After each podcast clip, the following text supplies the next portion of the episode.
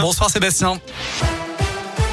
Et à la une, pas de jauge de spectateurs pour les foires, les salons, les zoos ou encore les parcs d'attractions. Précision apportée tout à l'heure par le ministre délégué au tourisme, Jean-Baptiste Lemoine.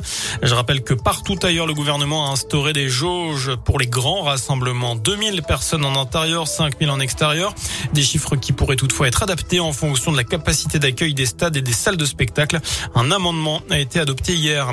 De son côté, Elisabeth Borne durcit le ton sur le télétravail. 1000 euros d'amende par salarié pour les entreprises récalcitrantes 30. À partir de lundi, les entreprises qui le peuvent devront mettre en place au moins trois jours de télétravail par semaine. Les étudiants, eux, n'auront pas à montrer de passe sanitaire ou vaccinal pour accéder aux partiels prévus en janvier dans les universités. La ministre de l'Enseignement supérieur et de la Recherche a récemment précisé que le maintien des examens en présentiel eh bien, répondait à la demande des étudiants, soulignant que 92% d'entre eux étaient vaccinés. Dans le reste de l'actu, six ans de prison. Euh, c'est ce à quoi a été condamné un Lyonnais. En octobre 2020, il avait percuté un utilitaire dans le troisième arrondissement et ce alors qu'il était poursuivi par deux voitures de police. Il roulait à 120 km heure. Le choc avait eu lieu après que l'individu ait grillé avec sa voiture un feu rouge. Le conducteur de l'utilitaire âgé de 21 ans avait lui trouvé la mort. Les deux passagers avaient été gravement blessés. Selon le progrès, le chauffeur a enregistré déjà neuf condamnations pour des délits routiers, dont un en 2017, un excès de vitesse en scooter durant lequel un nourrisson été. La suite des violences commises samedi soir à Clermont. Deux jeunes ont été agressés. Le premier a reçu un coup de crosse sur la tête, le second une balle dans le bras. D'après la montagne, l'une des victimes est en fait poursuivie pour trafic de stupéfiants. Selon le parquet, ces deux jeunes de 18 ans seraient venus de Narbonne pour livrer plus de 4 kilos de cannabis à des clients clermontois. Une fois sur place, ils seraient tombés dans un guet-apens.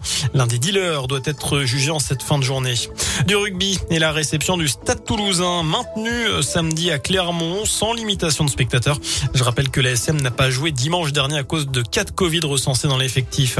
En foot, le prochain match de Ligue 1 des Verts pourrait bien être reporté.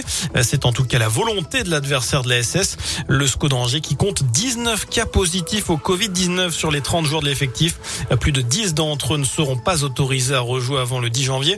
Et il se trouve que la rencontre doit avoir lieu le 9 sur la pelouse angevine. Notez enfin que le footballeur Antoine Griezmann a été testé positif au Covid. C'est ce qu'a annoncé son club de l'Atlético Madrid.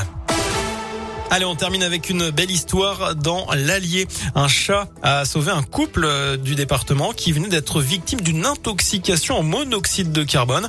C'est en fait l'animal de compagnie qui a tiré le maître de son sommeil en ayant une quinte de tout. Euh, ce dernier, eh bien, alors, a pu sauver son épouse inconsciente et alerter les secours à temps. Le chat a été félicité sur les réseaux sociaux par les gendarmes du département.